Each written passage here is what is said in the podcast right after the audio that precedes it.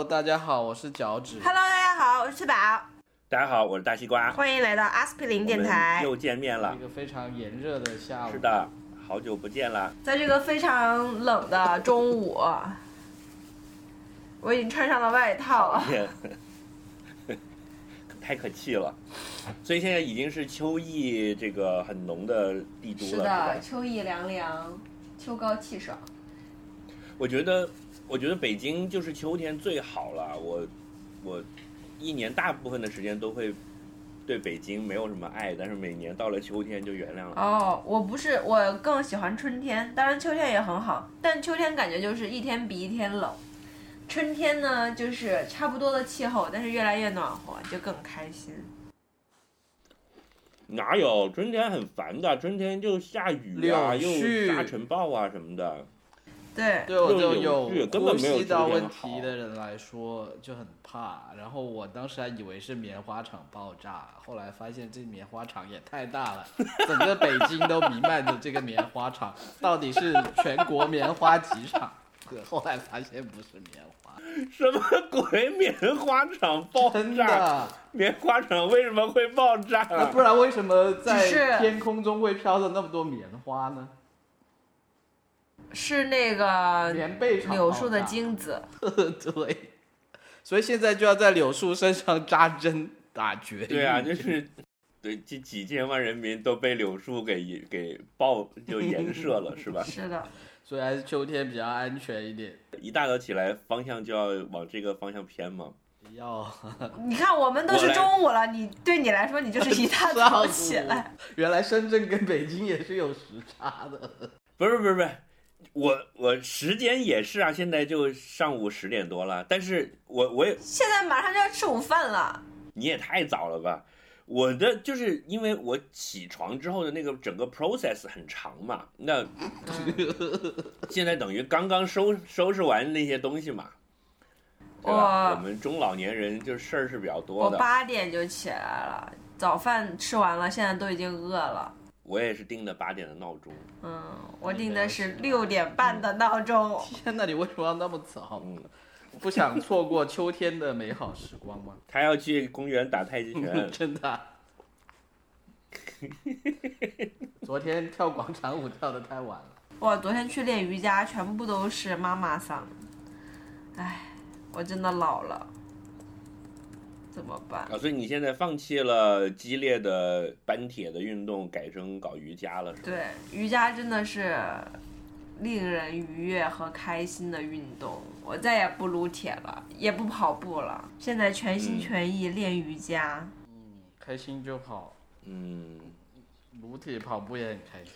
但是从我的感官来看，就是因为我最近有好几个朋友都投向了瑜伽了，嗯。我不禁会这个非常小人之心的怀疑，可能北京最近有什么大的瑜伽的集团或者是健身的公司转向了主打瑜伽这个产品，所以有一波操作，你们就纷纷落了网。没有啊，就是这个呃管还是那些东西，东西还是那些东西，就是这五六年没有变过，只是我们老了而已。啊，真的，我觉得跑步就像你身边朋友都生孩子了一样。对，但并不是因为有人有一波操作，是因为大家都有一波操作。哎，我跟你们讲，瑜伽的好处是什么？就是撸完铁的撸铁的过程中就很想死，然后瑜伽的过程中也很想死。我觉得，我觉得 pretty much the same。但是呢，瑜伽结束了以后就不会那么累。就比如说，我今天身上还是很酸爽，但是不会很痛苦的那种，疼到不行。但是肌肉都得到了有效的拉伸和那个运动。而且就是可以明显的看到那个进步啦，也跟那个刚开始跑步的时候一样，就是你你做这个动作开始就抖抖抖抖抖抖抖抖抖，你你做了十次以后，就十个 session 以后，你可能就不抖了，你就可以迈向更高阶的动作，所以我觉得还是不错的。嗯，听起来挺适合你咯。然后可能这个老师也比较好，比较能带你入门这样。是的，是的，觉得可能还是真的不同的人的体质是会不同，跟你的兴趣是会适合不同的运动的，就找到你喜欢的就好。是的，像我就无法做对抗性的运动。嗯，我还挺爱锻炼咀嚼肌的。那你吃口香糖啊？对啊，我就吃很多口香糖啊，就躺在沙发上锻炼咀还有很多人喜欢肌啊。锻炼锻炼肝脏分解酒精的功能，是吧？算离痕。我我我现在正在喝可尔必斯牛奶，这是我最近新学的这个也没有锻炼到咀嚼肌啊。没有，这是这是跳了下一个话题了。好，就是一边在录一边在吃早饭嘛，我就有几块儿那个 cookie，然后我是看了 B 站的一个 UP 主介绍的，就是我以前没有喝过这个可尔必斯的浓缩液，就都是买那个瓶装的，已经已经调好的。实际上它会出那种一大瓶一点二升的，而且是浓缩的，就你自己可以拿它来调各种各样的东西，比如说加苏打水。呃，加水加冰这样也可以把它放到各种东西里面。然后我就看了一个奇怪的，就是往牛奶里面加可尔必嗯，斯，因为颜色一样。嗯，所以是喝起来像什么呢？喝起来像像牛奶，但是又多了一点乳酸和糖的感觉，就是像呃像可尔必斯加了牛更好，喝的养乐多。对，而且它你放下去搅了之后，那个牛奶会慢慢的变成絮状，就是那个乳酸菌还是会发生反应的嘛。呃，真的吗？好很像什么毒？对，所以呢，就像牛奶坏了一样。所以它的好处是因为我是乳糖不耐受的，我如果起来就以前正常的情况下，我起来我就空腹就喝一杯牛奶的话，大概你可以掐着表十五分钟之内就会窜稀。哦，那不是挺清啊肠的吗？锻炼括约肌。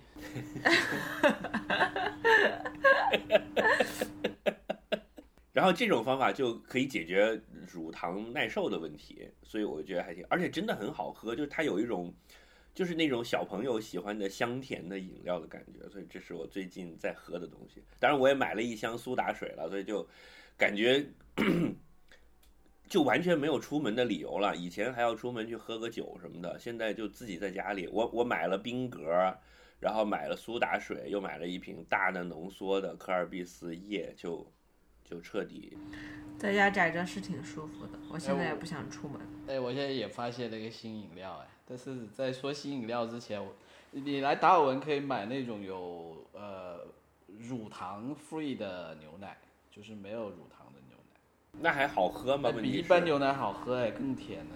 因为因为我以前喝过那种什么脱脂牛奶什么，我就觉得就很很摘啊、就就是它它是水 la la cust，完了那单词不会念，就它就是没有乳糖的牛奶。到时候囤囤几盒等你过来喝吧啊。是鳄鱼奶吧？鳄鱼没有奶啦，你 想象一下，就是有一个鳄鱼农场，有一排鳄鱼 趴在那里，然后这下面有一个大妈拎着个桶在那里使劲扑它。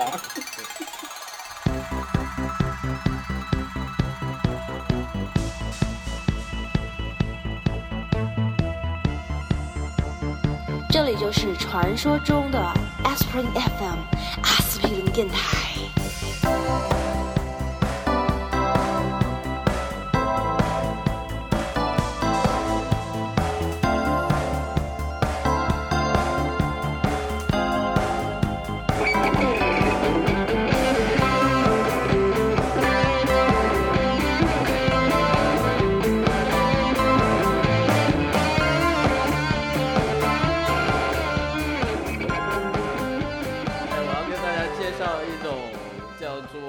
卡路亚的饮料，就是 K A H L U A。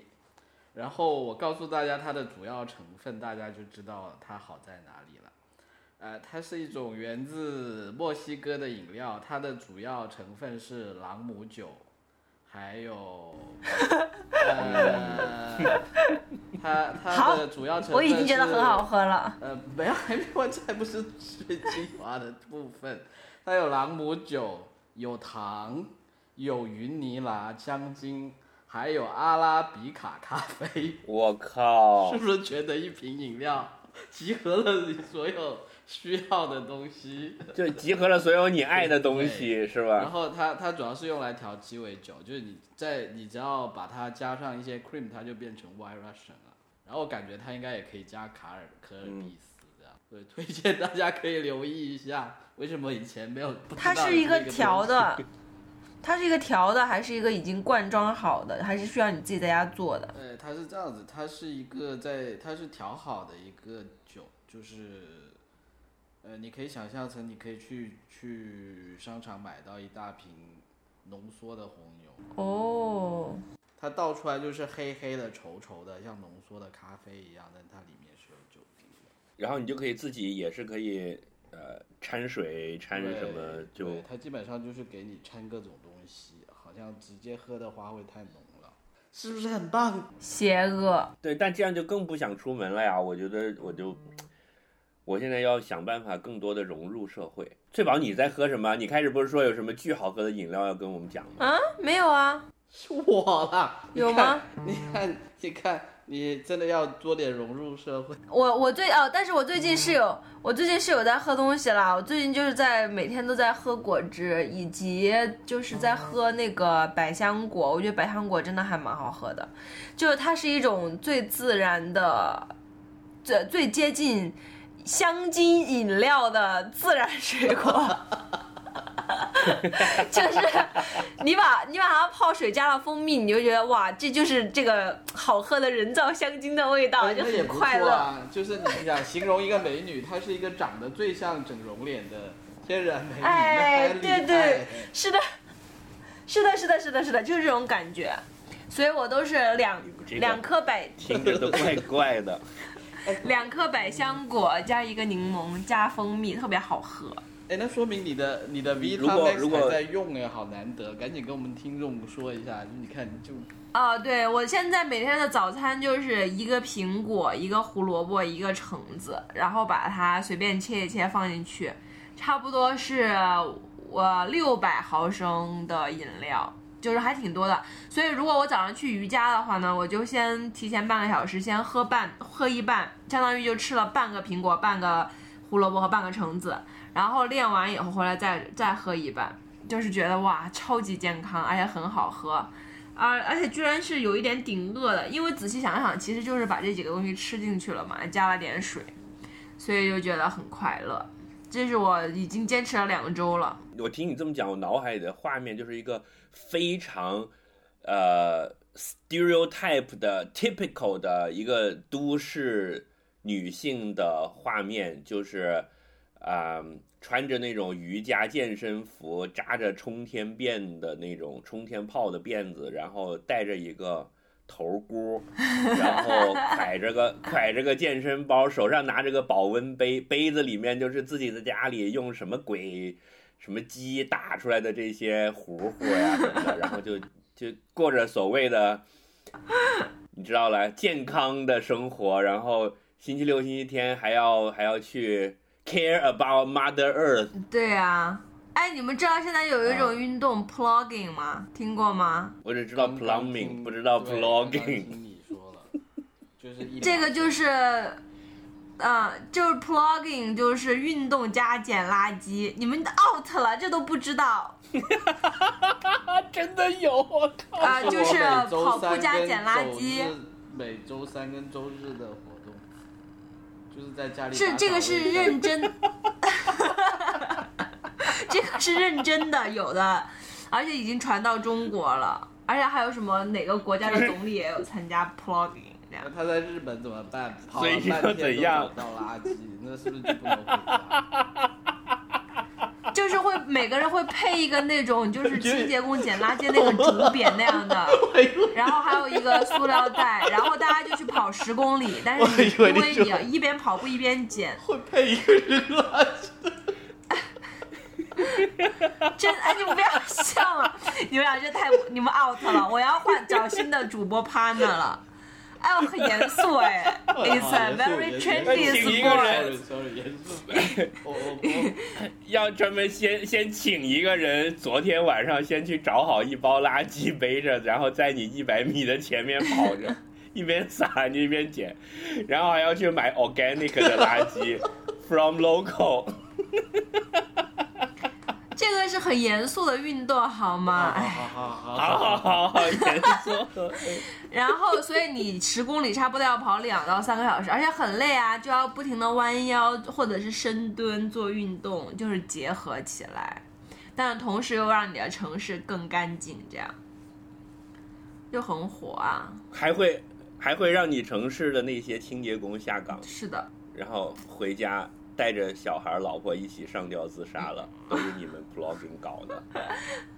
并不是好吗？这是一个很环保的事情。虽然我已经退不出跑步界了，但是这些比较火的事情我还是知道的。不过确实很有挑战性哎，像我感觉我现在就干不来这个了。就你让我跑十公里还是可以的，但是我边跑边弯腰，就感觉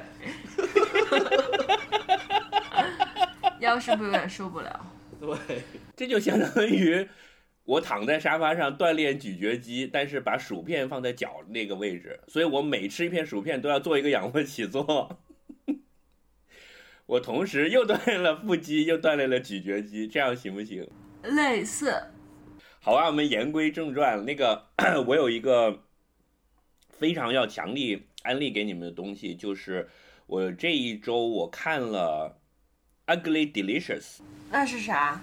那什么？就是中文应该翻译叫，就是什么美食不美啊？还是说又丑又好吃？它它的重点哦是讲好吃的东西，还是讲不环保的东西？是这样的，就是它它就是很嗯，我来跟你们认真介绍一下。嗯有一个韩裔的美国的著名的大厨叫 Dave Chang，他是之前呃在那种著名的米其林高级餐厅工作，然后后来出来之后呢，就自己创业，开了一家就是那种网红就非常 fancy 的叫 Noodle Bar，在在纽约，然后后来就很红，他也写了书，然后也开了很多分店，呃，就是所谓的这种高端的融合菜吧。就是一直以来我并不是很瞧得上的那种东西，嗯哼，就是又又贵又不好吃，然后搞得很 fancy 这样。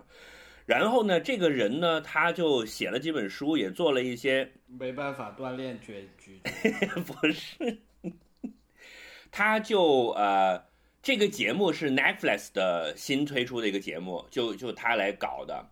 那我最开始听到这个名字的时候呢，我并没有很感兴趣，就是 Ugly Delicious 嘛，然后讲一点街头的，不是那么高端的平民化的美食嘛，对吧？好像也没有什么了不起的，但是这个这个企划我我觉得还可能有点意思，然后我有一天就无意之中就打开了一集来看，然后呢，他大他大概这个整个 season 现在已经完了，就是呃一共是八集，每一集都有一个主题的美食，但都是我喜欢的。比如说第一集就讲披萨，专门一集讲炸鸡，还有一集讲炒饭，还有一集讲，taco，说的我饿就是那个了。就，然后我就看到是这个样，我就比较感兴趣，然后我就点进去看了，然后我就发现这个节目是我有史以来看过最好的美食类的节目，真的是我看过的美食节目里最好。Why？好在哪里？呃，他很不装逼，就是他会直接，因为因为这个这个大厨本人他很懂，就是几个方面吧。首先是他去到世界各地的美食的时候，去的地方都非常专业。比如说，你到了北京，你像以前你看的美食节目，通常到了北京吃烤鸭，把你往全聚德带，你就知道这个地接肯定是不太行的，对吧？或者呢，要么就是在街头吃一吃。你像上次我们看那个 Parts Unknown，就是 Anthony Burden 那个节目，不是到成都就去吃了明什么明亭饭店啊、天天天天饭店这种，就没有去那些大餐馆。我就当时就觉得说，当地负责接待和策划的人是真的要懂当地在红什么的嘛。这个节目这一点也有，而且呢，他最厉害的地方呢是这个主持人他作为自己是个大厨，他会直接当面怼的，就是说，你你们这样做就很守旧啊，那你为什么不试试什么什么什么呢？然后会跟做这个餐厅的这个主厨直接坐下来会聊天，会有很多交锋。比如说第一集，呃，讲披萨的，他就讲他们就先在美国吃了很多披萨，然后访问美国的意大利裔的人，就说那现在这个披萨已经不是意大利风格了，已经是所谓的 American Italian 了，美式意餐了，对吧？那这个你们这家店做得很好，开了几十年，很有名的一个小店，天天排队，那你们还想做什么创新呢？然后那个店老板就说，正宗就是正宗的，就不能改的，那就一定要用什么什么什么什么什么，嗯对吧？然后他就马上就去，就镜头这个剪辑就可以 sharp 到，马上就给你另外一个，另外一个就是马上就在东京的一家店说，我们这上面就放蛤蜊，嗯，就前面一个人说这东西是绝对不能放蛤蜊的，啊，只能放这个番茄酱，只能放这个是的这个非常专业的，厨师底背，嗯，对，然后呢，到了东京的一个很有名的店，他就什么都放，甚至用完全用一种寿司的呃理念去做这个披萨，就是上面放金枪鱼和芥末什么之类的。然后马上镜头一转，直接去到意大利，就是这种所谓的什么什么风格的披萨的当地的所在地。没有人这么做，嗯，对，然后他就有一些很守旧的观念和很新的观念在交锋，就是说到最后，其实他已经不是在讲这个披萨了，他是到底什么叫正宗。跟你讲哲嗯学，比如，比如说他的有一个观点，就是我以前也一直在讲的，就是我非常认的一个观点，就是说，那最早定的这个，比如说佛罗伦萨的披萨，一定要用佛罗伦萨旁边的一个什么什么小镇生产的那一种奶酪和本地的番茄，对吧？那就有一个丹麦的大厨就说：“那你想过是为什么吗？是因为当时从那里拿是最新鲜的。那如果我现在一定要坚持叫佛罗伦萨披萨，我在他妈的丹麦卖，难道从意大利给我运过来吗？那不就不新鲜了吗？啊，我难道不是应该在当地买新鲜的番茄和东西来做，才真正继承了所谓的 Italian food 的那个精神吗？是的，对吧？呃，然后他他就会，其实这个大厨自己是很有想法的，他就会在这个里面把这些东西给穿插起来。第二个呢，就是他真的非常感人的，他胆子也挺大，就是比如说到了到各个地方都吃一些奇怪的东西，然后呃，涉及到了种族歧视的问题，呃，比如说墨西哥菜在美国是怎么样流流转演变的，然后中国菜为什么那么复杂那么好，但是在美国市场上没有获得应有的尊重，他会追根溯源，把这个问题捋捋清楚，就告诉你说，有一个种族的人，因为他们在社会上被制度性的排挤，造成他这种食物也没有一个高端的感觉，但实际上它这个东西是非常非常棒的。那对，然后这个里面的问题的来源是怎么样？现在大家的这个臣服的观念是怎么样的？他就是要跟你非常一边在吃，但是一边要跟你把这个道理要讲清楚。然后呢，会有一些很感人的部分，就是讲到这些呃一代一代的食物的流转，这实际上是呃演变的过程，都是一代一代开餐开餐厅的人奋斗出来的。比如说讲到黑人受排挤，比如说他这里面就讲了黑人跟炸鸡的关系。实际上，在白人的社会里面，炸鸡是跟歧视黑人是紧紧的相关在一起。这个都是我以前从来没有听说过的事儿。然后那个大厨自己也不知道，对，因为他是韩国人，就他说他的他的黑人的朋友讲说，我是肯定不会在电视上吃炸鸡拍出来的。然后这就讲了炸鸡跟黑人被歧视是怎么一个关系。哦，然后，那么炸鸡是怎么一代一代演变过来的？那么白人又在怎么做炸鸡？然后北美国的南方和北方的炸鸡又是怎么样？然后又马上又来比较中国的炸鸡是怎么样的？就它虽然每一期是一个非常街头、非常呃平民化的美食，但是它又把这里面的东西很多的呃渊源、一代一代人的生活挣扎都放在了里面。哦，好想看一期臭豆腐的呀！呃，非常的有意思。呃，我从来没有试过看一个美食类的电视节目，看到要流眼泪的，是吗？不是不是饿哭了，而是你讲，对，是讲到了这一种东西一直的变化。你可以看到整个这个种族的人在这个国家的历史和他们奋斗的历程，还有家族一代一代的这个传承这样子。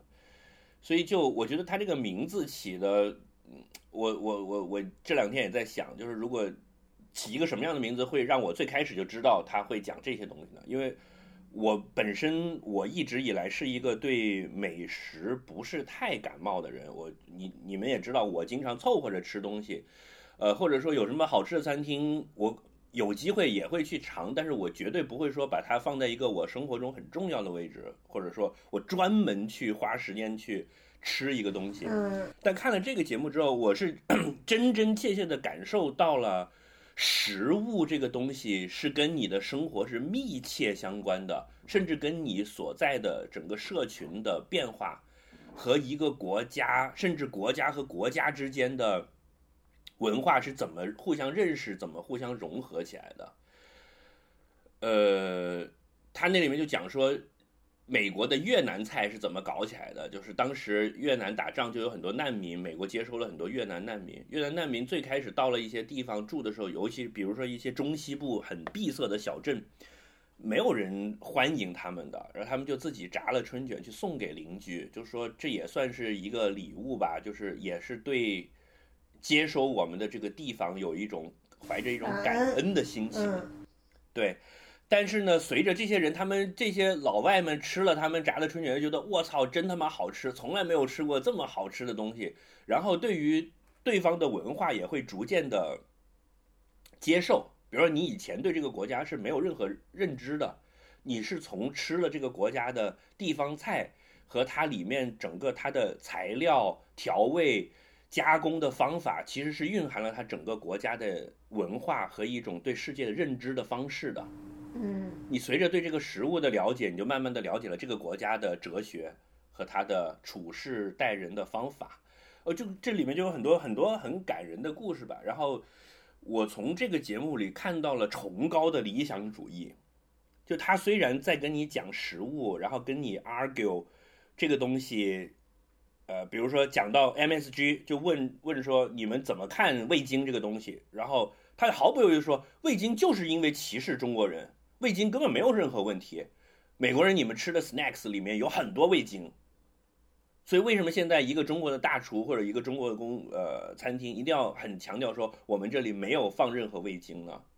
那呃几十年后，可能中国也会对西餐的了解也会慢慢的不不用西餐两个字去概括所有的西方的食物，对吧？你德国菜、法国菜差别也很大。那现在老外们吃中餐也不会就叫 Chinese food 这么简单了，像他们也知道有有西川 style、有湘菜 style，对啊，也是也是慢慢的就是其实就是一个融合的过程嘛。然后他就觉得这个里面他做这个东西是有很很重要的意义在里面的，所以他一定要去推这个东西，而且一定要跟人家就是很很好辩。从一开始你看前两集会觉得这个人有点讨厌，就是人家在给你介绍菜，你就在这唧唧歪歪，老是挑这刺儿挑那刺儿。但是你后来看看到后面，你就知道他其实是有一个一贯的理想在里面，就是他一定要把这个东西给你掰扯清楚。啊跟你对一然后把个道道理讲清楚目的预期不一样。对，完全不一样。然后看到后面一集是专门讲就是包馅儿的食物，比较了各地的包馅儿的食物。呃，这里有这里可能有剧透预警啊，这个介意的朋友们可以往后跳几分钟。纪录片没错，我从来没有想到一，我要跳，对我申请。我从我 好，堵我从来没有想到一个美食类的美食类的纪录片在讲在讲东西的时候，不是说让你去吃粤菜或者上海菜或者什么四川或者北京的什么高级餐馆，直接把你带到了河北农村，然后呢？河北大妈给你剁馅儿包饺子吃，嗯，真的就是包了一顿饺子。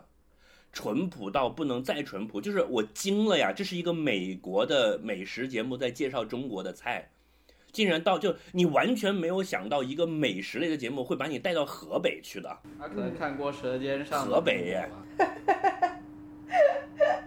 对吧？实际上中国也不会说，然后也不会往河北带啊，就真的是到了很土的农村的家里，就地上炕一个大锅，然后是要没有水没有电的，然后就大家开始自己种的白菜，然后开始剁馅儿，然后包饺子，然后就吃了一顿饺子。哦，就是那我觉得并不是我自己一个人想多了，因为那个弹幕上全部都跳出来，大家说看到这里泪目了。对他，他他是很有想法了，因为因为我我倒我我倒是这么看哈，我我觉得就是说，他他可能在做做这个选择之前，他并不是说，呃，我今天要拍什么呢？呃，不如我去河北拍饺子吧。他肯定不是这样子的，他肯定是有一个对对对，他是先先有一个是他已经想好了一个主题，在这个主题的基础上，他可能设了几个条件，然后大规模去搜集了很多备选的方案，然后可能最后是这个河北这个饺子，可能一开始只是某一个人，可能是一百个选项之的提案。一，但是他层层筛选之后发现，对天呐，这个这里居然有这么一个东西，就非常符合我想去讲的这个点，然后他就去了，我觉得是这样子的。对，就是首先他自己本人够专业，然后呢，他又有一个非常好的理念在支持他，所以导致他能做出一个这样的节目。比如说讲披萨那一集，他就还专门去了达美乐打工。就就我觉得他 他为了就是讲他要完全快餐啊式的我我的一个猜测，虽然我没看过，听你这么说，就是说他他是一个怎么讲的？就是他是会不在乎一些很多美食节目他预设的一些前提的东西，譬如说有一些就是说我一定要讲讲很很 fancy 的东西，或者是很味觉的东西，或者是我要强调正宗什么，他他还是从一些他要讲的这些。可能更更基础的一些观念的这种辩论跟思考的这个出发点去选选择的，听起来。而且他有资格讲这个，因为他自己就是那种很高级的餐厅的主厨。然后他有就是那个呃，他请的嘉宾也很厉害，他请了阿里旺，阿里旺不是是一半华裔嘛，就是做脱口秀那个 Baby Cobra，然后阿里旺就说，这这是因为白人傻逼呀、所以那个就是他们在吃小笼包，然后就讲说小笼包加工的过程这么复杂，呃，最后出来的结果这么的好吃，但是你看才卖八美金，说如果这是一个法国餐厅，同样的一个呃成本和加工步骤、人工这样的东西，可能都要卖三十四十。是的，然后阿里旺就一一边吃小笼包一边说，呃，因为他因为他们傻逼啊，因为他们白人 feels good 啊、说这是 Asian food 嘛，就他就非常嗯赤裸裸的把这个问题直指出来，嗯。就我觉得胆胆子挺大的。这也很符合他的嗯大概就这样。专业啊，他大学专业研究的就是如何指责白人呢。啊，对对对，如何指责白人？How we fucked up，然后把责把责任都推给推给老白人，就是这样。哎，你这么一说呢，我我老觉得就像很多在在广东的时候，你去吃很多粤菜馆，其实当时你也能看出这种区别，就是有一些粤菜馆，它就是讲究它要用最最古早、最最正宗的做法去做，对吧？什么正宗顺德菜、正宗潮州菜，对吧？但是你也会看到很多餐厅，它其实是用在做西餐的方法在做粤菜，也有。对，但是，但你说哪一种更好呢？其实我觉得也很难讲。那其实我觉得对我来说，最后吃的最舒服就行，我其实不是太 care。就是这个节目给我的一个呃启示，就是我从来没有觉得美食这件事情是多么有意义的。就我以前觉得说，那吃就吃饱呗，吃饱了之后有钱了就吃好嘛。但是从这个呃他这个节目，我就感受到了，就是这个里面是有很理想主义的东西在里面的。他通过了一种方式去实现了世界大同的理想，他不叫实现吧，在践行世界大同的理想，用食物的方式。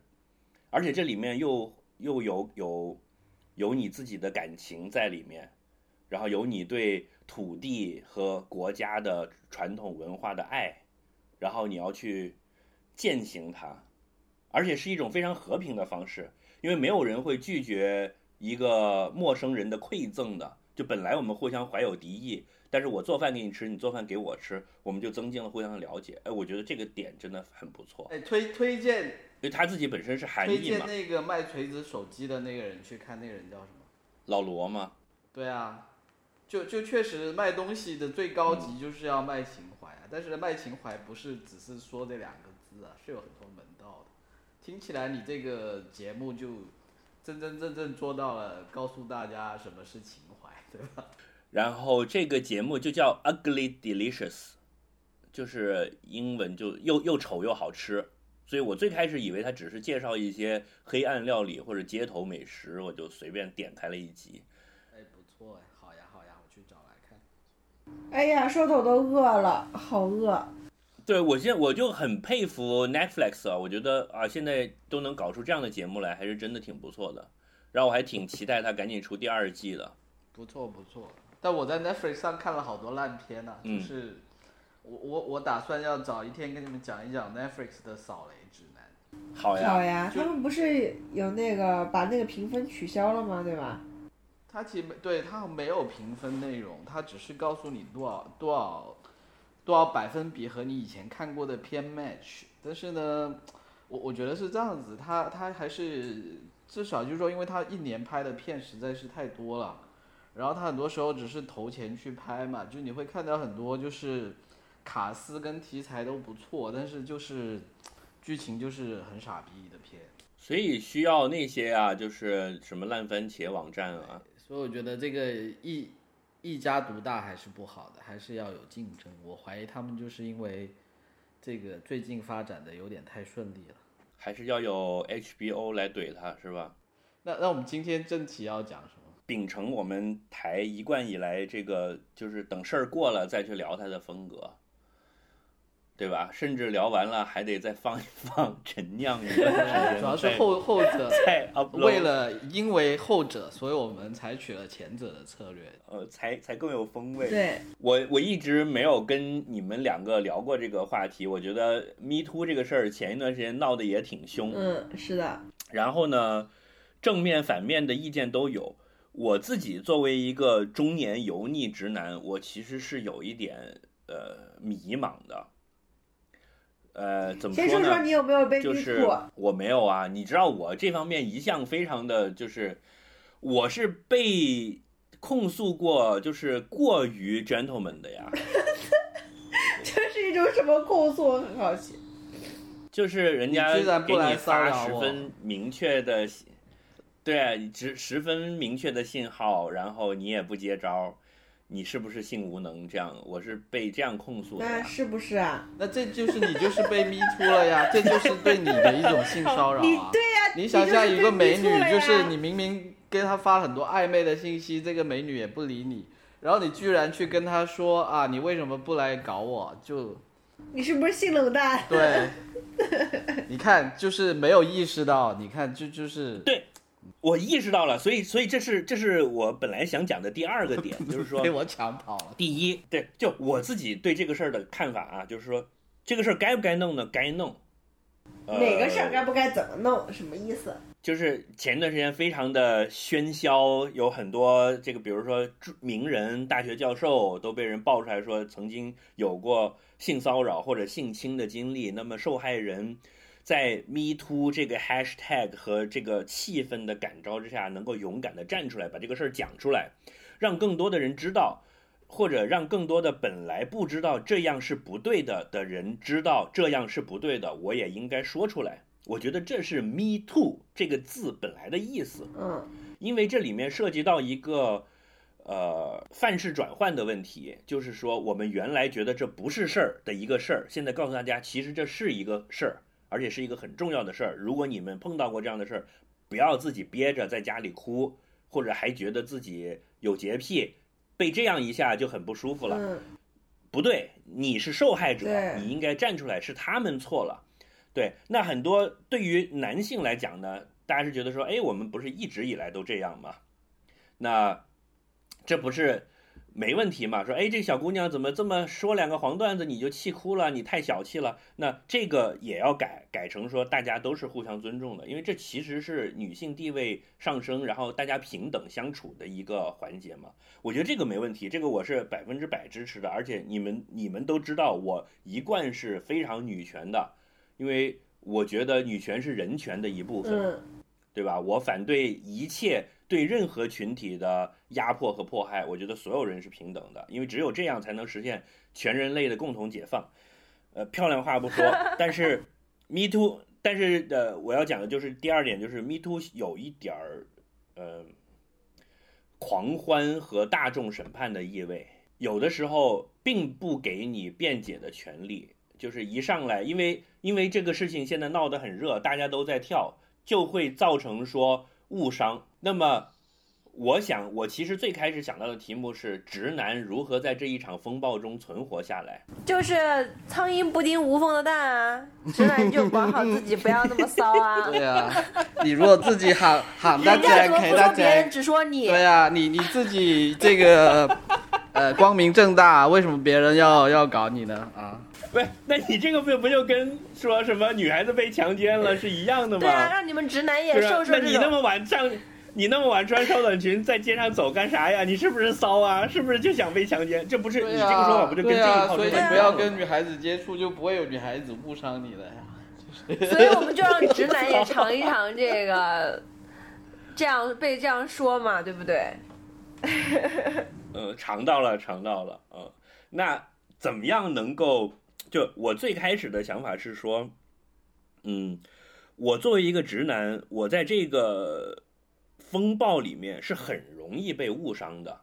比如说，现在只要有个人跳出来说啊，大西瓜你性骚扰我，我百口莫辩的，我其实根本没有辩解的机会，因为所有人都会讲说啊，你看，果然大西瓜你也是这一趟的。那你为什么是不会给你一个对我跟翠宝完全没有这种信，就是对我们的信任是没有信任的，看到没有？就你你难道没有想过嗯我们俩、我有有信任我们两个肯定会觉得说，哎，你不像这样的人啊，对吧？然后对对对，但是在在广泛的群众基础上，就是我觉得这件事情现在有一点变味的地方就在于，比如说微博上把你一挂，假设你还是一个有一点社会地位的人，那你基本上你你逃不掉的啦，你百口莫辩。就是说你如果去法院告我，是有侦查立案、审判再定罪的嘛。而呃，我们呢现在是有一个倾向，就是说，那为什么会调查你呢？立你的案，肯定你是有问题的，对吧？对啊，对啊，这就会造成误伤。那就是比，比如说我现在我的朋友，比如说在公司当当领导的，找女下属谈话，现在一定是不关门的。那本来就不应该关门，那如果要谈薪资呢？那也可以小声一点谈嘛，对吧？可以可以装监控，小声一点。然后你在屋里，你在小屋里小声一点谈，然后女生哭着出去了，外面的同事会怎么说呢？就是你百口莫辩的嘛。那我本来的想法是说，在这个事情里面，呃，直男就是 how to survive from this storm。那后来我又觉得这个这个太浅了，因为我这这这个这个事情也也在不断的发展对这个题。目就变成是非常的屁股决定脑袋的一个题目。对，教大家直男们如何躲开这种破事儿，我觉得这也是一部分吧，就是也还是有意义的。因为现在，呃，教女孩子们如何勇敢的站出来，呃，指控自己曾经受过的伤害，这个已经教教程已经够多了。那么，教男的如何去不不在无意之中侵犯到女性，呃，如何更加体面、礼貌的去跟女性交往，我觉得也是有有需要的。呃，但这个事情我光靠光靠我自己我是想不出来的，所以我就要要请教你们两个，就是那翠宝，像你在职场上打滚这么久，你也是职场成功人士了，是吧？练瑜伽的白领，这个什么东三环女白领，嗯，我你你怎你你怎么躲这种事情，或者说有没有什么可行的操作的守则，在日常生活中去遵守，就可以避免类似的事情？我觉得这个教育不只是对男性嘛，我觉得对男性、女性都是这样子的。就像那天你分享了那个有一个很长的长图文，讲了说她作为一个女性，其实一直都因为自己颇有姿色而占了很多好处嘛。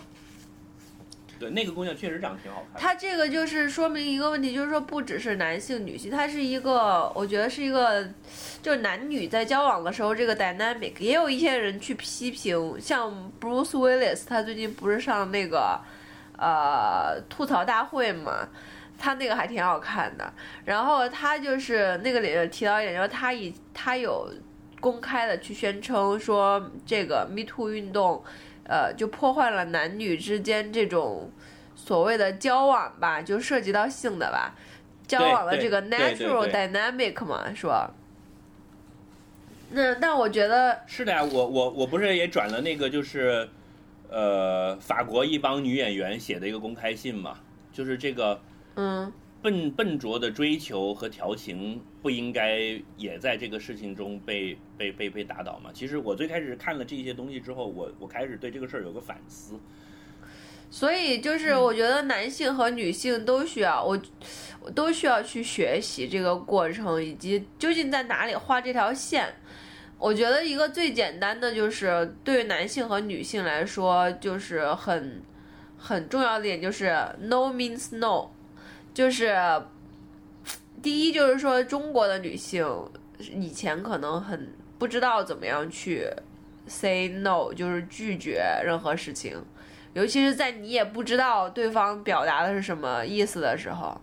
然后呢，那男性呢也是一样的，当对方说了拒绝，或者不一定说 no 或干嘛哈，就是对方拒绝不方便啊，不要怎么样怎么样，然后他还是会继续的去，就是干点啥。我觉得这种就是不可以的，所以我觉得界限就是有一个 safe word。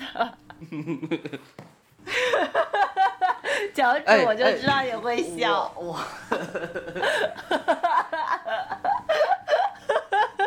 呃，其其实我只是想引申一下你刚刚说的这个，就说，呃，我我其实看了西瓜那边发的那个文章，然后我我也其实之前那个你说的那个法国演艺圈的那个争论，其实我我也看过，我觉得就说。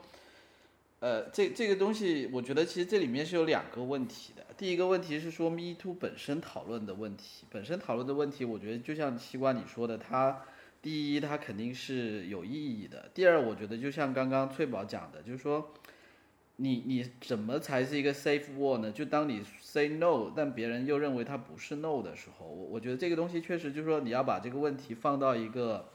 人际交往的它的一个上下文，就说它这个话题是跳不开你身处的这个社会文化环境的。就就我觉得是为什么说你 say no 都很多时候别人都不把它当成一个 no 呢？是因为很多时候可能在你身处的这个社会交往环境里面的一些大家对个人个人交交往的一个认识，因为因为我我可能譬譬如我自己。简单说一些文化差异自己感觉的例子哈，在在中国的时候，其实人际交往里面的时候呢，至少是我处的圈子，就是说第一，你的交流很多时候是通过纯语言来进行的，就是语言之外，我觉得中国人是非常避免所有语言之外的交流的，很多在工作场合或者一般的场合，嗯，对吧？就是说，然后。然后语言交流里面的部分呢，语言表达的意思很多时候也不是它直接本身的意思，它是要放在一个，是的，你要 read between the lines，你要在字里行间去找那些意思，所以这就造成就是哎呀，乔治大哥，你什么意思呀？哎呀，意思意思，没什么意思。但是呢，我觉得就是说你刚说到的那个叫就是怎么保护男性正常调情的权利，就是我觉得可能在西方社会里面，第一就是说他可能在这种带有性意味的相处里面呢，很多时候语言可能已经是到了最后一关了，就是你可能一开始大家在。其实，在通过你的眼眉来神眼去通过你的肢体语言，你已经可以给对方很多信息，就到底你是是或者不是，或者有没有骚不骚兴兴趣。然后，呃，第二呢，就是说，我觉得这这是一个交流的方式。然后，我觉得更重要的是一个这个社会里面人跟人之间的一个权力关系，这是最大的一个在 Me Too 里面，我觉得是一个最重要的一个上下文，就是说。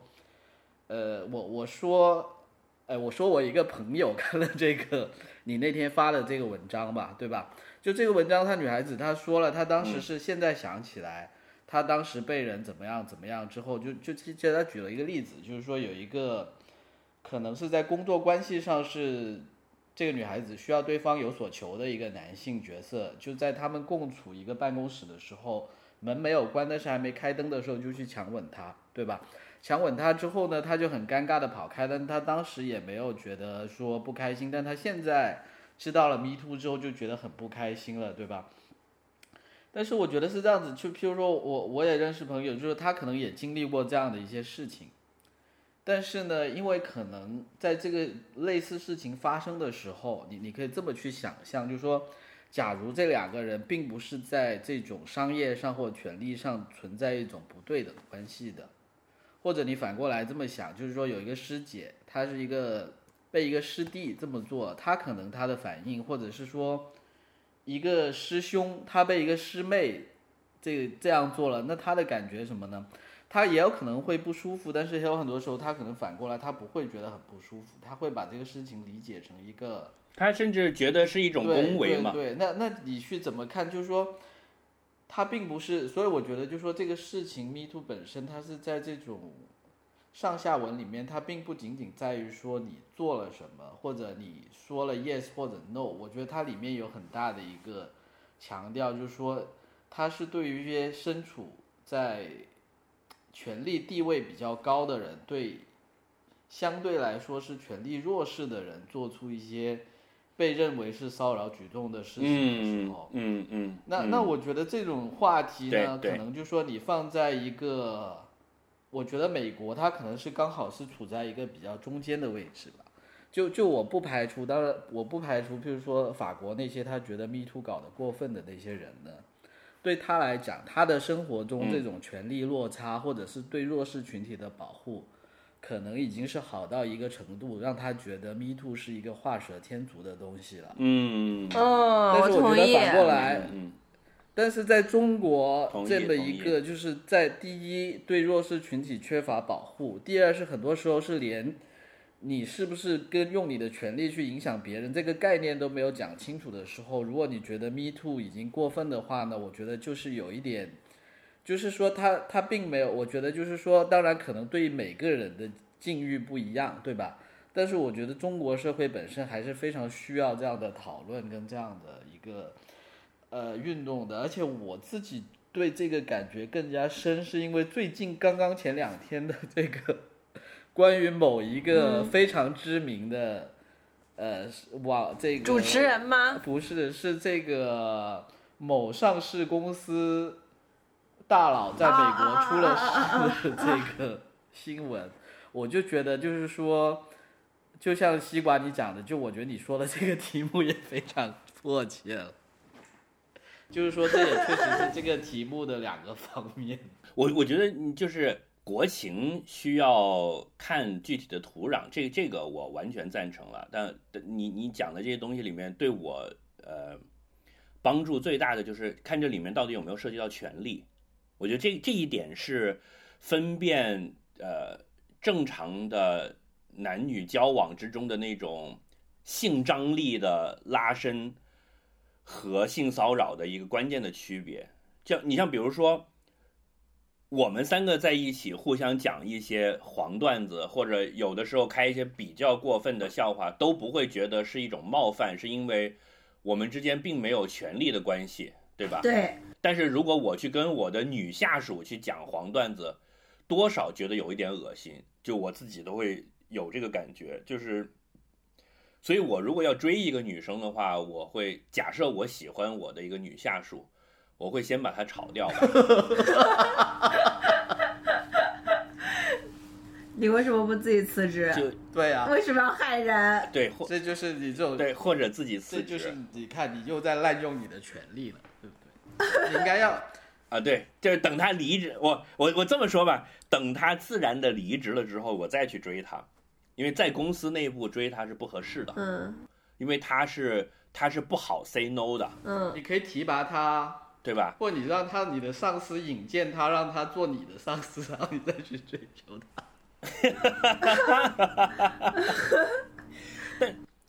但是我我我觉得你们开始讲的那一点，我觉得很很难操作。就翠宝你说的那个什么呃，就是语，因为因为语言不能明确表达，对吧？你要靠。靠一些别的暗示，我倒是觉得，如果人是像狗一样，就是我屁股的部分大概散发出一种味道，你就知道你可以爬上来了。这样这样倒是好。问题是在于人很多时候就这里面会有 misunderstanding 嘛，就你并不知道我指的是那个意思。呃，尤其是我们东方国家又讲究含蓄美，比如你看前一段时间很很流行那个鸡汤，就是说我们的文化里面讲我爱你要怎么讲呢？要讲说啊，今晚的月色真美，对吧？这是我爱你的意思。我他妈 get 不到啊，大哥，就是我哪知道你是这个意思呀？那有一些约定俗成的东西，我通过了四十年人生的学习，我现在大概知道了。比如我晚上送脚趾回家，脚趾看着我微笑着说：“你要不要上来喝杯咖啡？”我知道不是喝咖啡的意思了，我现在知道了。但是喝茶是吗？因为他是潮汕人。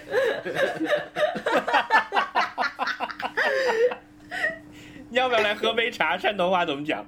假的，假的，假的。这个绝对不是 me too，一点骚扰的感觉都没有。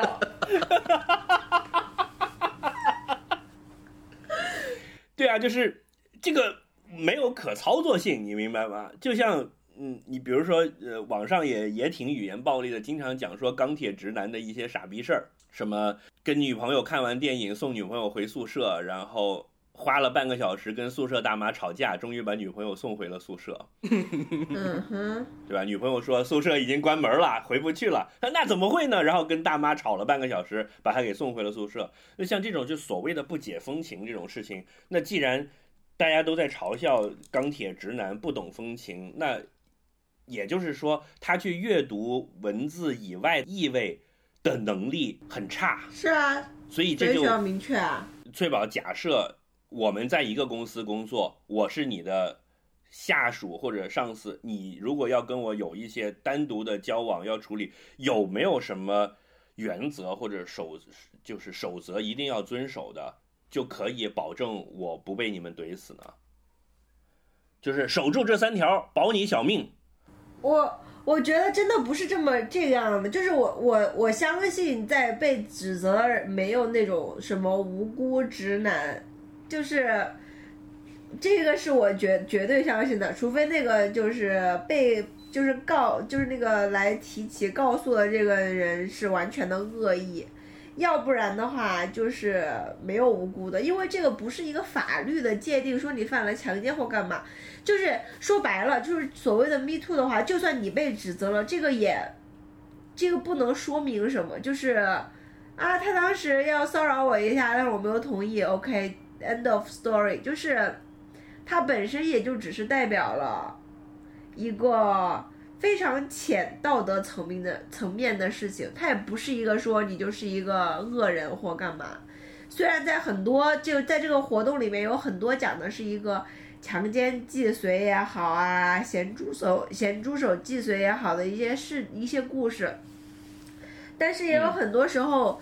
就是你在一个工作的场合，就是一个非私人的场合，你就是应该把这些私人的东西收起来。我觉得就是以前很多直男的上司并没有这个意识，他并并不会分开。再比如说，我其实现在想起来，就小的时候经常跟，就是跟家里人会出去跟团旅游嘛，在国内。就现在想起来，那些就是导游，他也会经常讲一些黄笑话，因为这个东西才最能调节气氛嘛。但是在这种情况下，反而更像一个更多的是一些私人的，就是娱乐的环境，你知道吧？但是你在一个非娱乐环境，还有一个很多 me too 发生的，是说什么呢？是两个人是工作的关系，但是他们到了一个非工作的环境，就是比如说在外面吃饭，然后呢，或者是大家团建。就是喝喝去喝酒，喝酒是一个经常说的场合，对吧？我我觉得，我觉得酒桌饭局上是一个比较常见、典型的情况。是的，这种情况下，就是我觉得这就是来了一个分界点，就是如果大家在办公室，就是发生一个什么事情，其实男的女的都心知肚明，就是这个事情不应该这样，对吧？那你从两个人在办公室认识，然后去到了一个酒桌饭桌上之后，就这个界限就开始模糊了，就是。有的人觉得说可以，有的人觉得不行，对吧？甚至我那天查到，嗯，日本觉得只要只要说有饮饮酒这个事情 involve 的话，都不不能算强奸罪了，对吧？这个，哎，这个日本这这方面很落后，不要去看日本，日本是什么什么野蛮国家？你要你要知道，我觉得这个场景很有意思，就是，嗯、刚刚说的是语言的 misunderstanding 嘛，我觉得其实场景也有。那如果说，呃，一个男上司跟两两个男上司、两个女下属一起去了 KTV，对吧？那这个场景怎么去、嗯怎么去解读它？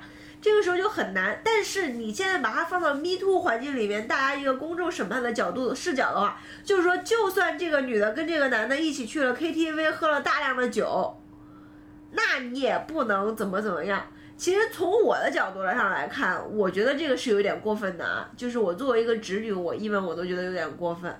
就是因为严严格意义上来讲，不但喝了酒，就算喝完了酒，我在走廊上跟你亲了嘴儿，我也没有表示同意要跟你性交。对，而且你就你也不能摸我屁股，对吧？这个对，但是这个事儿如果真的到这个地步，每一步都要你签个字同意的话，就没意思。我觉得还有一个就是刚刚脚趾讲到这个大佬的这个问题，讲到这个大佬的问题，虽然有很多东西扑朔迷离啊，但是我们试图还原一下现场。如果这个女生在酒桌上已经喝了三瓶红酒了，坐在你旁边了，就是这个意味就很奇怪了，对不对？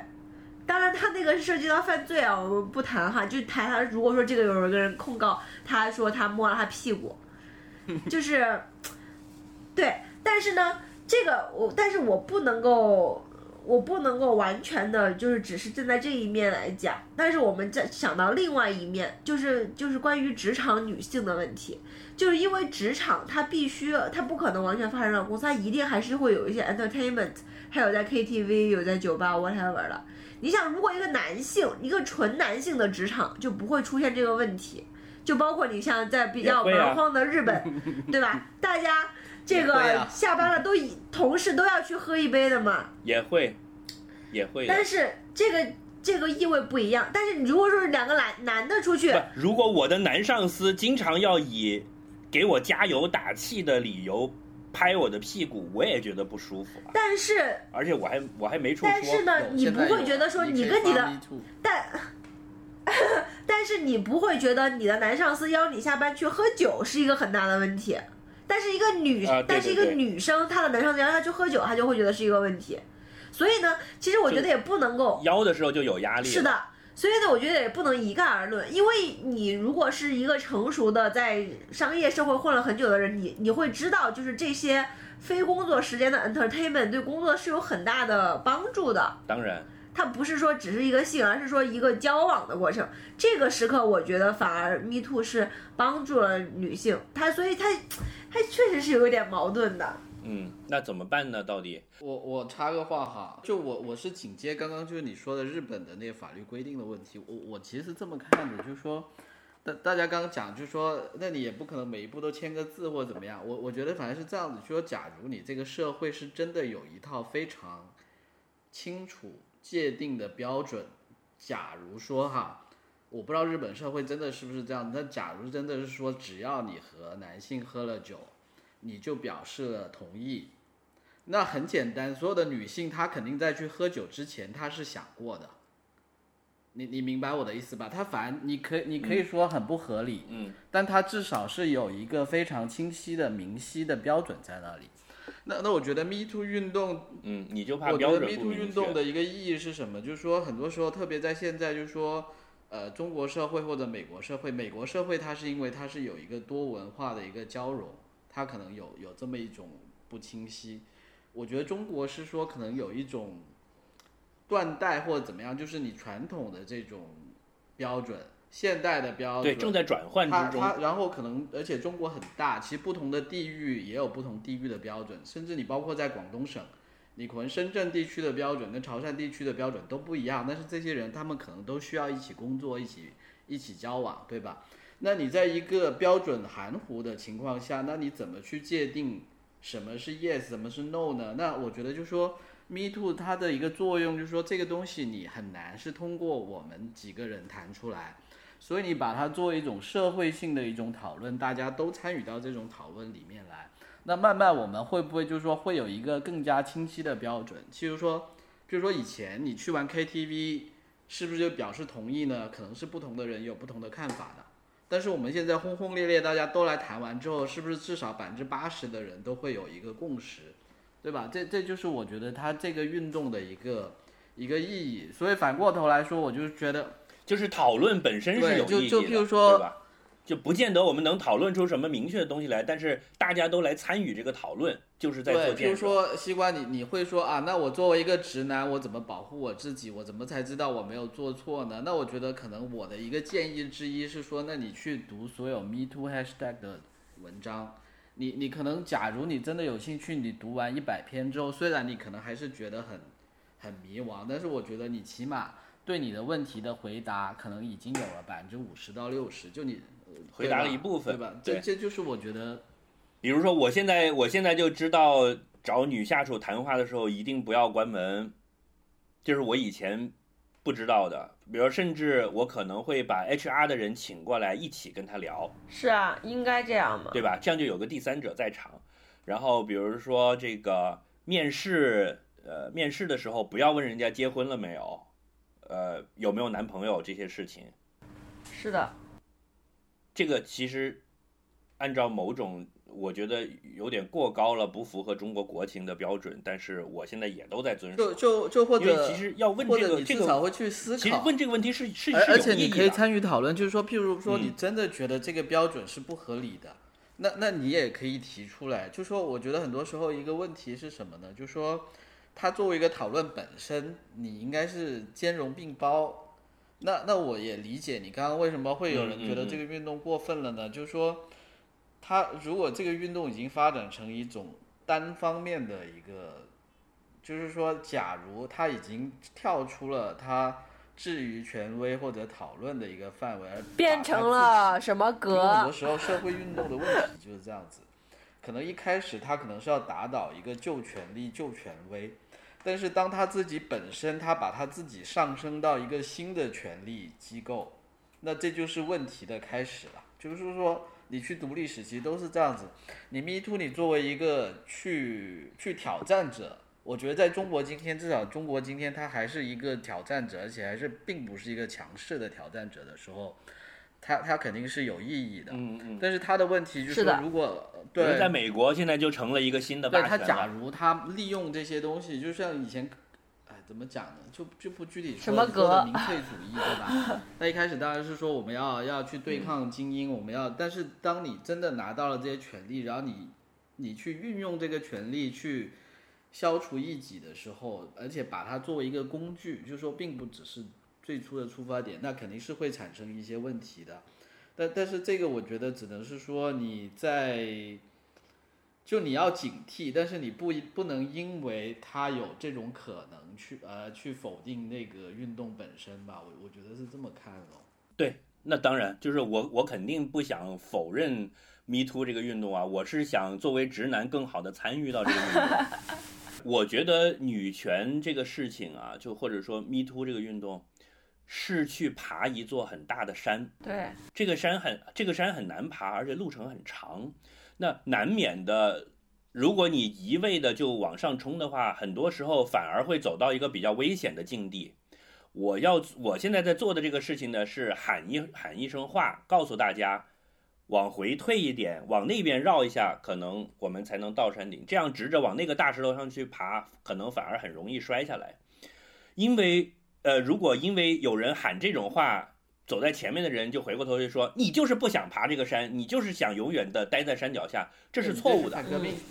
因为我 对，因为我们最终的目的不是说比谁先爬到山上去，而我们的目的是最终让所有的人都能够一起到山顶去。要要允许一部分人先爬到山。但我我我觉得中国现在还远远没到那个情况啦，就是中国现在是需要更多的宣传，但是也要注意小心误伤，就是不要发展到美国现在有一点，呃。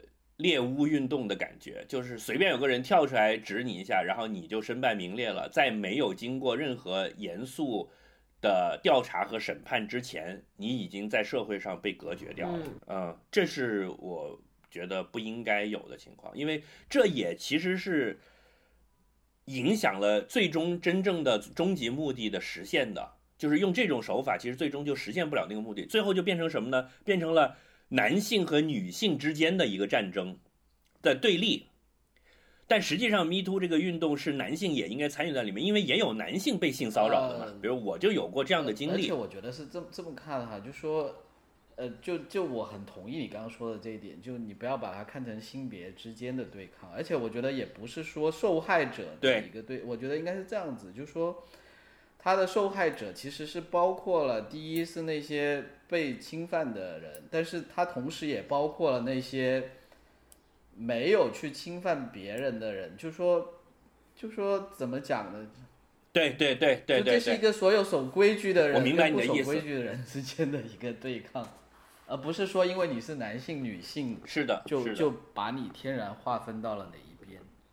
呃，或者说它应该是一个广泛的教育，大家学会了一种新的规矩的运动。这个不用讳言，在我们的传统文化和价值观里面，这个事情是普遍存在的。有无数的女性同胞受过这个事儿的损害和侮辱，但是以前我们的传统文化里面觉得那是正常的，是是普通的。就像什么呢？像像以前大家都随地吐痰，如果你有一个人跳出来说：“哎呀，这样好不卫生啊！”大家会觉得：“哎，你这个人怎么这么洁癖，对吧？”嗯但是你看现在，随着几十年的教育，就大家会觉得吐痰是不对的了。你如果有痰，应该怎么怎么样？那以前天经地义的就是往地上吐嘛。所以我觉得 Me Too 这个事儿在中国难是难在这儿，就是有很多中老年直男是觉得说。我们我要去外面接待客户要喝酒，把公司几个漂亮的妹子带上是正常的。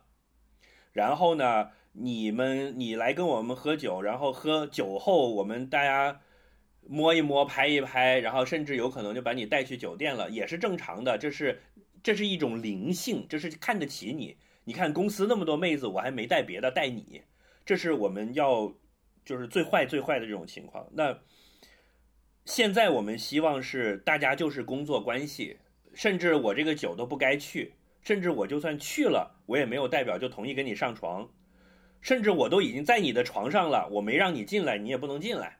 那这里面有非常大的灰色的尺度要去考量，那大家一定要注意，在这里面把一些关键的细节和原则要要要把握好。我觉得我我我我觉得日本那个那个问题也是也是一个比较有意思的，就是如果你要假设说我要下了班跟你去喝酒就表示同意的话，那么会不会存在这种情况？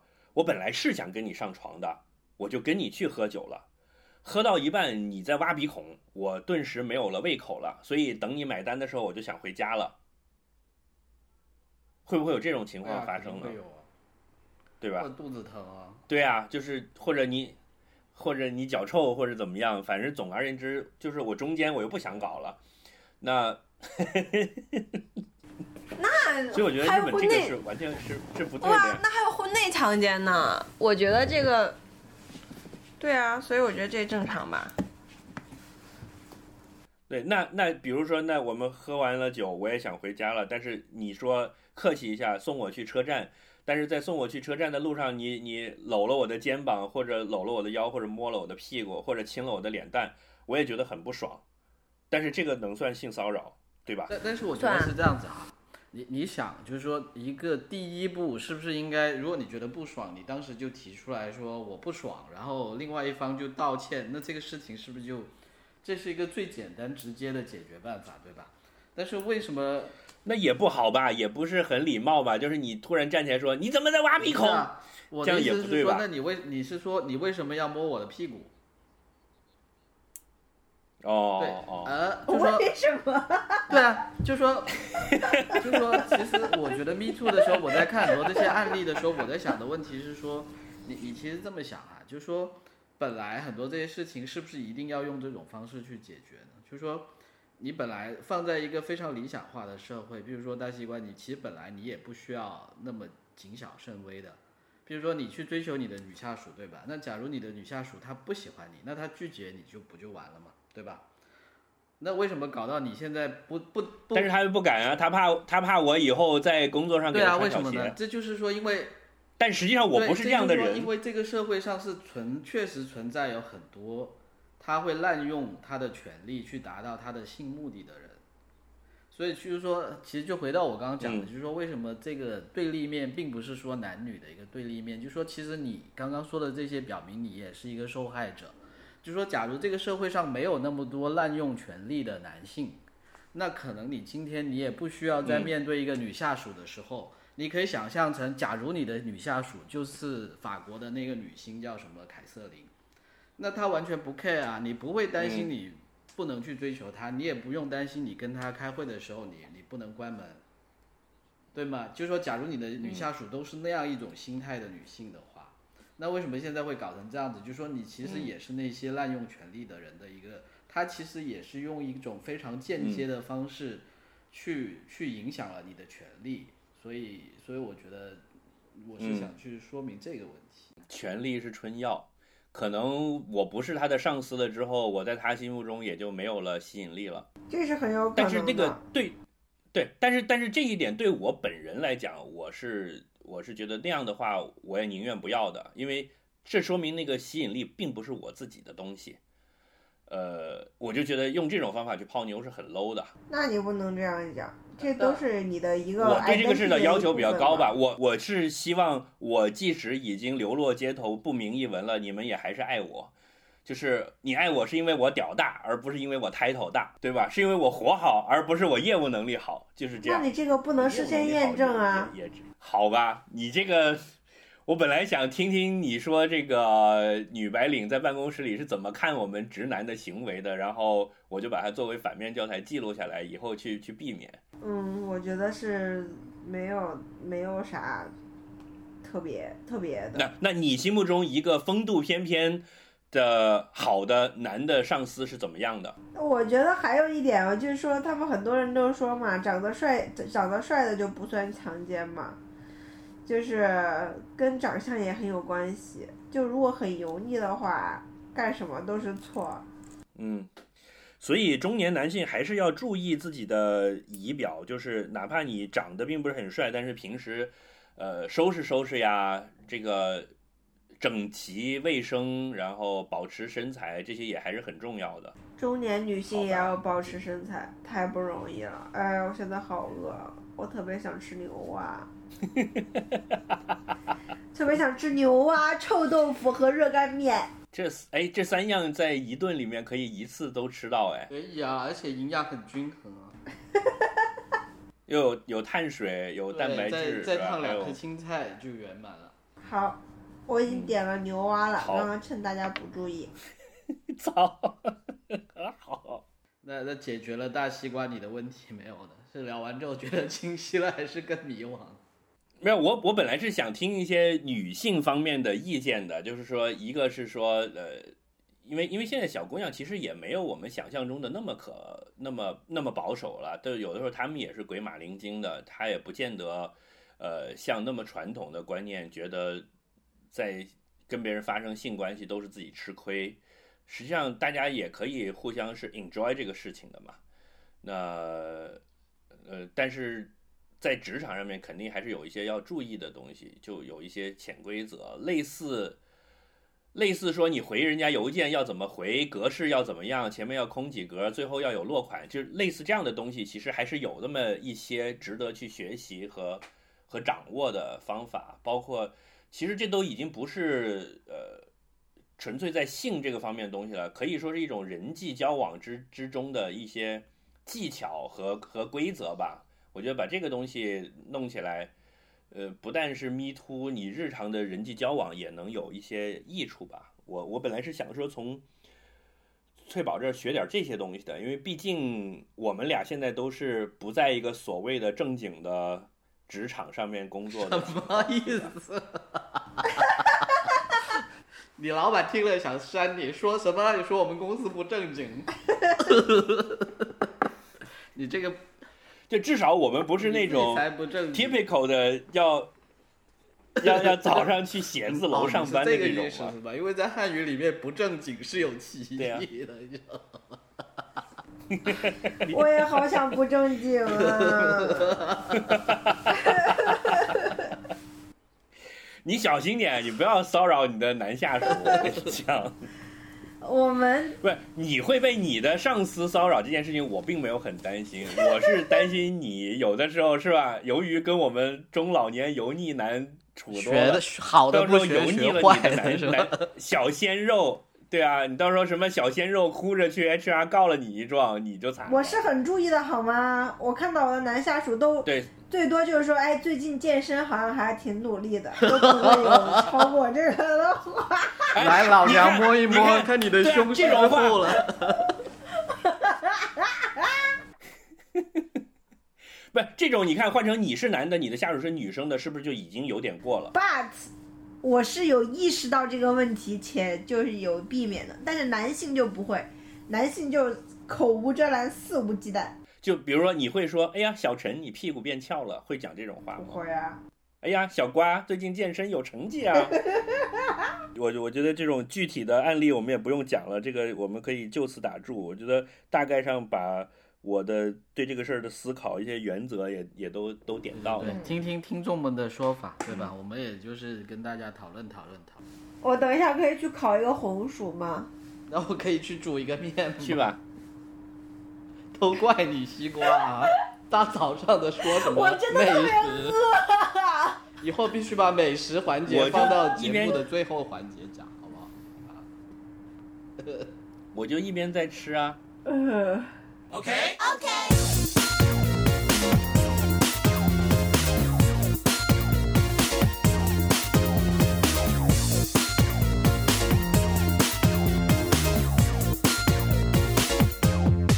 你说说我